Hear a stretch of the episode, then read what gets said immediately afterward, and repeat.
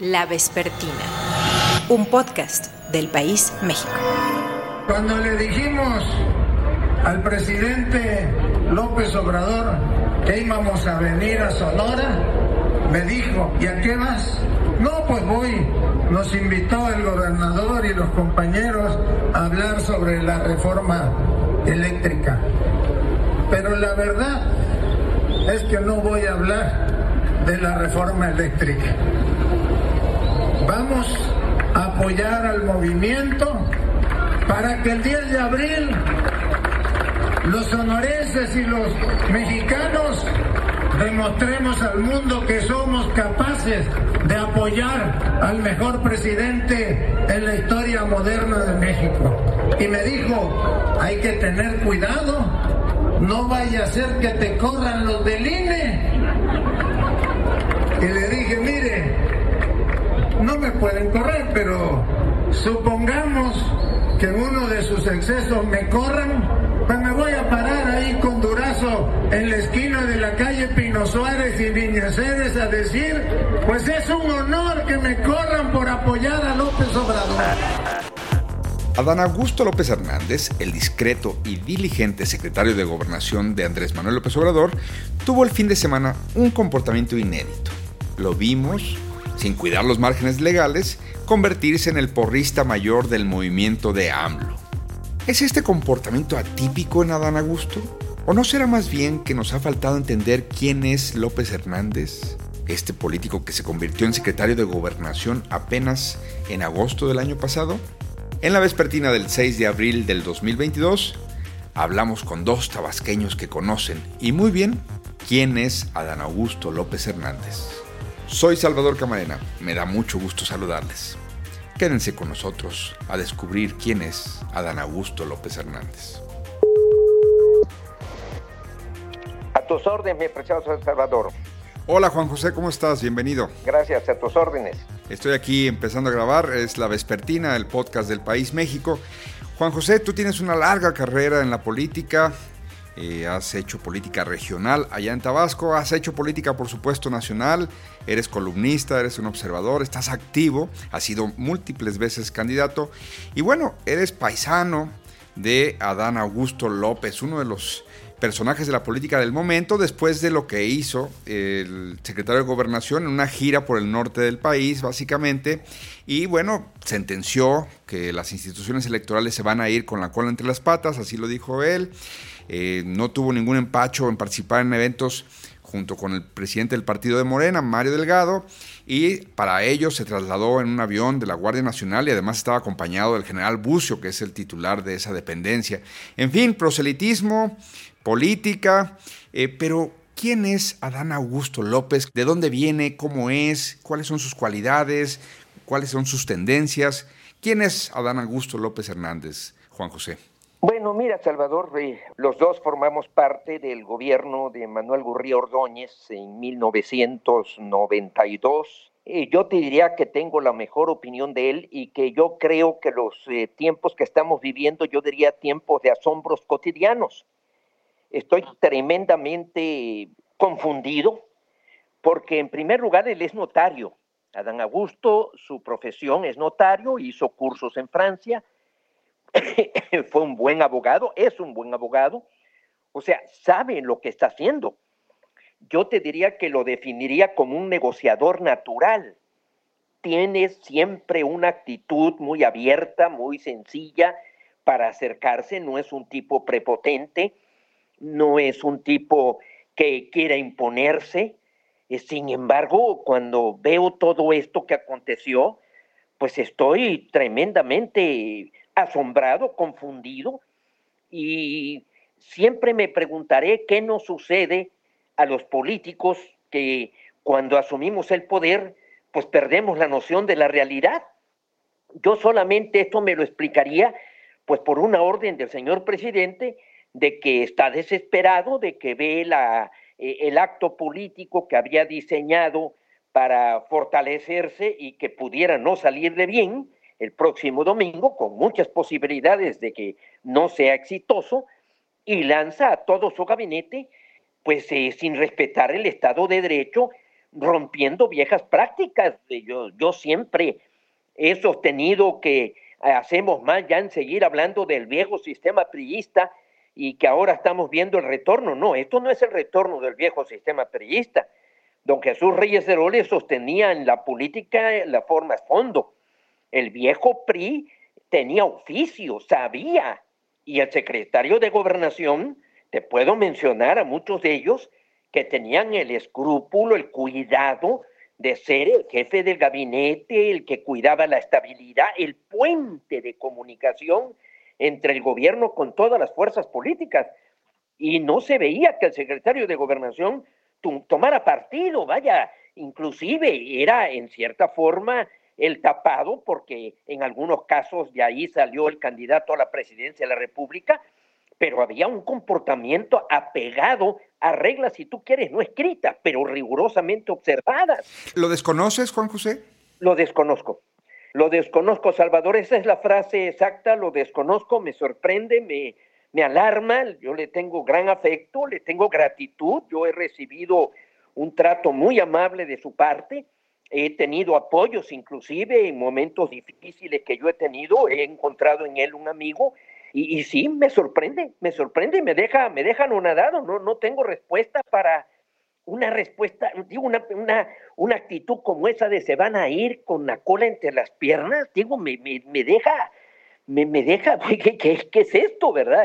Como decías, forma es fondo, eh, él tiene oficio, eh, ya señalabas que ustedes han tenido carreras paralelas en los últimos 30 años, ha sido senador, ha sido diputado y por supuesto fue gobernador de Tabasco. Ese negociador o se quitó la careta o se puso una careta, Juan José.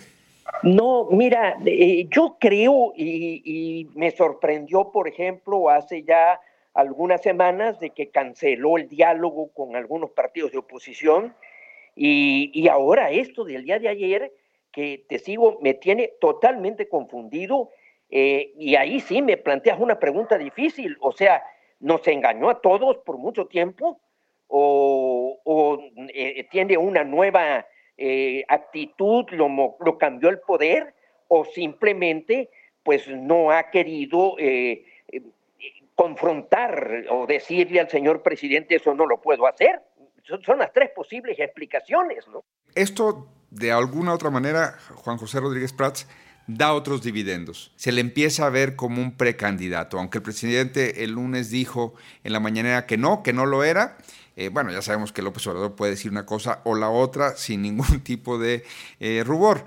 ¿Crees que este tipo de activismo también sea para nutrir una posible precandidatura, para que también las bases de Morena vean en él pues a alguien muy parecido a su paisano Andrés Manuel López Obrador? Andrés Manuel no ha visto la presidencia en serio.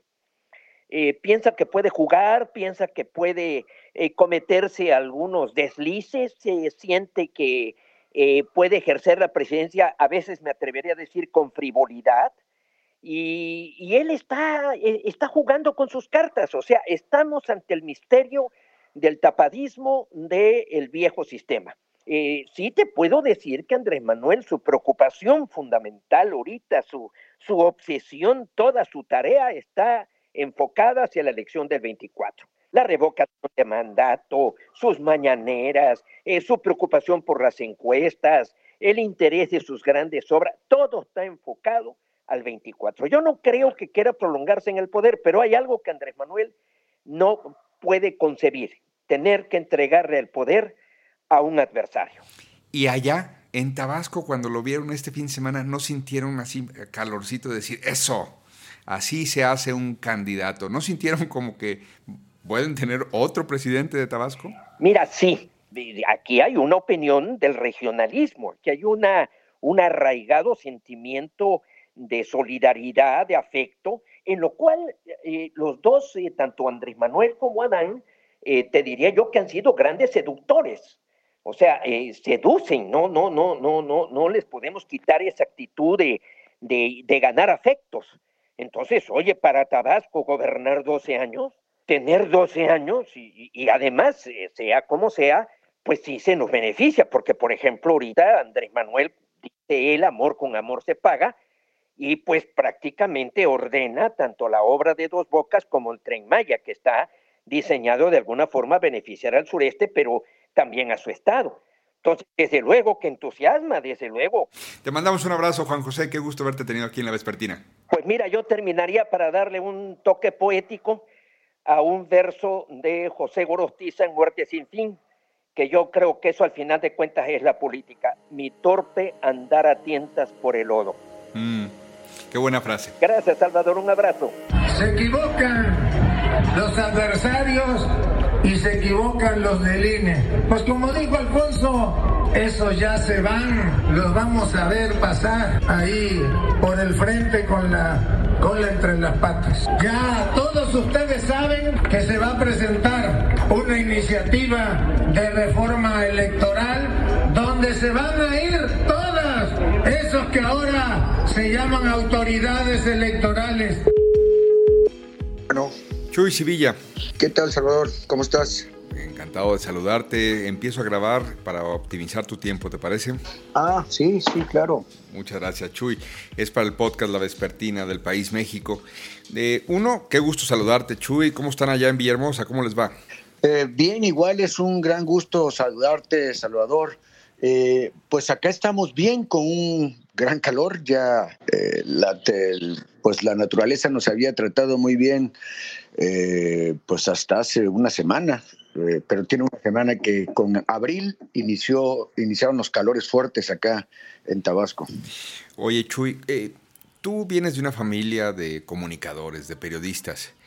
¿Cuántos años llevan en esta cosa de observar, participar, informar, de tener esta relación con la comunidad tabasqueña y de toda la región? Bueno, mi papá eh, inició un programa de radio que está en el reportaje que hoy continuamos después de mi padre y yo, y luego Emanuel, que tiene 63 años eh, y unos meses al aire, 63 años y medio. Y antes mi padre hizo trabajo periodístico eh, escrito, eh, entonces pues es un buen rato que tenemos ya en estas lides y es un buen rato que tenemos ya pues observando y dando cuenta de lo que todos los días sucede aquí en nuestro estado. Sí, es, es importante para mí situar a esto, Chuy, porque eh, evidentemente luego el centralismo en nuestro país olvida la potencia de las regiones. Hay, hay, gente que debe estar descubriendo hoy a Dan Augusto después de este fin de semana en donde tuvo declaraciones polémicas, en donde, pues digamos, se juntó con el partido, además de ser el funcionario importantísimo que es del presidente López Obrador. ¿Quién es Adán Augusto, Chuy? Y ya tiene ocho meses acá, pero ustedes desde allá, que lo han conocido desde en toda su carrera, ¿quién es? ¿Quién dirías que políticamente es Adán Augusto López Hernández? Sí, sí, lo, sí tengo conocimiento de él, tengo amistad con él, eh, he tenido una relación, nos conocemos de de siempre, de toda la vida. Él es menor que yo. Eh, su padre fue un excelente y muy respetable notario, fue notario de mi padre. El mismo Adán ha sido notario nuestro, muy capaz, muy inteligente, muy hábil. Eh, entró a la política, inició en el PRI, fue coordinador de campaña de Manuel Andrade. No estuvo mucho tiempo ahí en el PRI, inmediatamente eh, fue al PRD y este y bueno, el licenciado Payambé López Falconi, el papá de Adán, eh, siempre fue un muy buen amigo de eh, Andrés Manuel López Obrador, amigos muy queridos. De hecho, ahora que fallece, Andrés Manuel le puede mucho el fallecimiento de su querido amigo. hereda esa amistad y Adán es una persona muy hábil, sabe cómo tratar a las personas, sabe cómo llegarle a las personas, sabe, tiene muy buen oficio para ese tipo de cosas. Es raro que pierda eh, la compostura, es raro que pierda la paciencia y la calma. Este, y bueno, eso lo, lo hace una persona muy, eh, muy estable, muy equilibrada. A mí me sorprendió lo que sucedió el fin de semana. ¿Lo desconoces? ¿Lo desconociste? ¿Viste a alguien que no necesariamente conocías? Creo que se equivocó Adán. Creo que se equivocó. Me, me pesa porque es un paisano por sobre todas las cosas, ¿no? Yo quiero que a mis paisanos les vaya bien. Creo que estaba haciendo todo, casi todo lo estaba haciendo muy bien, vaya, yo diría que hasta impecable, pero creo que se equivocó, no sé qué sucedió, no sé qué pasó, eh, pero creo que sí, efectivamente se equivocó en esta ocasión. Él venía eh, cultivando esta fama, insisto, eh, a nivel nacional, ustedes ya lo conocían allá a nivel regional, de conciliador, de dialogante, en un gobierno federal que no se ha caracterizado por eso. Y lo hacía además sin que pareciera que eso rompía con, o incomodaba a Palacio Nacional. Es decir, se veía que usaba a Bucareli como hemos estado acostumbrados en otros gobiernos, Chuy, a ver a un secretario de gobernación que tiene esa cintura, si me permites el término, esa posibilidad de sentarse con unos, con otros, de conciliar, de llevar mensajes, de arreglar, incluso con la gente de Morena, al interior de Morena, Ricardo Monreal y Claudia Sheinbaum por ahí después de la elección del 2021, pues se, notó una tensión muy particular, pero ahora me queda la duda de si pues no se fue hasta el otro lado, si no ya se convirtió en alguien que va a perder interlocución. Insisto, lo que te comenté hace un momento, creo que se equivocó, creo que no calculó, creo que lo ganó eh, la emoción y bueno, eh, le va a costar, le va a costar efectivamente lo va a tratar de arreglar. Él es muy inteligente, repito, y tiene mucho oficio y tiene mucha eh, capacidad para arreglar las cosas, pero le va a costar trabajo también, creo, porque si bien es cierto que lo habían eh, aceptado como interlocutor y estaba haciendo su trabajo muy bien, eh, si es cierto que se estaba reuniendo con todos, bueno, pues esta es la oportunidad para los duros de los partidos para romper esa posibilidad de interlocución y para eh, hacer a un lado esa pieza fundamental que tenía Andrés Manuel López Obrador en Adán para poderse sentar con todos. Eh, este, esto bueno, puede ser eh, un duro golpe, por supuesto. Por otro lado, es posible que también le haya dado rendimientos dentro de las filas de Morena, que esa manera de actuar también haya sido visto, vista con simpatía por aquellos que bueno, dicen, mira, aquí hay posiblemente un precandidato. ¿Qué piensas tú, Chuy? Yo creo que sí, él se fortalece definitivamente entre Morena, pues lo que hizo fue para los morenistas muy probablemente un acto de mucho valor, ¿no? Este, de jugársela. Pero por otro lado, yo creo que no, no era lo que le convenía, que había otras maneras para fortalecerse dentro. Eh, yo creo que este, que ahorita hay algo más importante que es mantener la, eh, esta interlocución con los partidos, seguir eh, tejiendo fino este, en la política interna. Yo creo que eh, algo no calculó bien y, y te repito, me extraña de un hombre tan inteligente y tan preciso como Adán. Déjame agradecerte esta conversación con la vespertina del país México. Eh, Chuy, con una última pregunta. ¿Cómo es la política tabasqueña? ¿Qué, qué, qué dirías que es singular a la manera de hacer política allá en Tabasco? Mira, este, la política tabasqueña es como el clima que tenemos acá en Tabasco. Así es la política tabasqueña. A veces son unas grandes tempestades, a veces son unos calores que te queman. Se desborda, a veces se desborda. Sí, son las inundaciones, son ríos, son pasiones que se desbordan enormemente. Eh, la política tabasqueña, eh, hay quienes dicen que los norteños eh, son muy francotes para hablar, son muy francotes para decir las cosas. Bueno, pues yo a un norteño le pongo un tabasqueño. bueno, no se te vaya a hacer el, presagio y tengamos a un Samuel García o a un Luis Donaldo Colosio y a un Adán Augusto. Aquí hay una cosa interesante. Al día siguiente Andrés Manuel lo desmarca y dice no es precandidato. Eh, defendiéndolo y bueno, cuidándolo además, ya lo saca. Cuidándolo, sí. Lo saca y bueno, lo vuelve, como decíamos antes, un tapado. Eh, el que está expuesto, el que es precandidato, el que francamente va por la candidatura, bueno, pues está expuesto, sobreexpuesto al golpeteo y el que lo quitan los reflectores, bueno, pues este, puede tener la oportunidad de seguir tejiendo eh, fino por debajo y poder salir en el momento adecuado, ¿no? Entonces, tal vez lo esté defendiendo, tal vez, te digo, le, le conviene conservarse la interlocución de Adán, pero también pues le conviene tener a una ficha que no esté desgastada a la hora buena. Así es. No quiero decir que eso va a suceder, pero vale la pena meterse a todos los, eh, los, eh, los, escenarios Exacto, posibles, ¿no? Totalmente. Chuy, te mando un abrazo y qué gusto haberte tenido aquí en la Vespertina. Saludos, Salvador. Es Chuy Sevilla, desde allá, desde Villahermosa, Tabasco.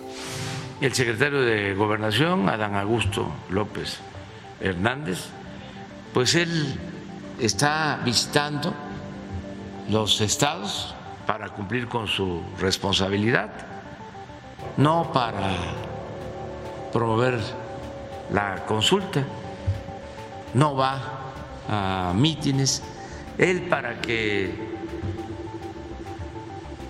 se tranquilicen, se serenen los eh, adversarios, está ayudándome en la transformación no es precandidato a la presidencia.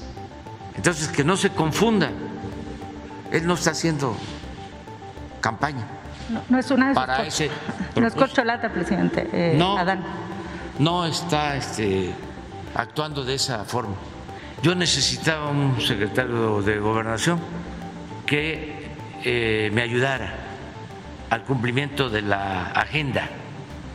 De todas maneras, si hay eh, denuncias en su contra, pues que la autoridad competente resuelva.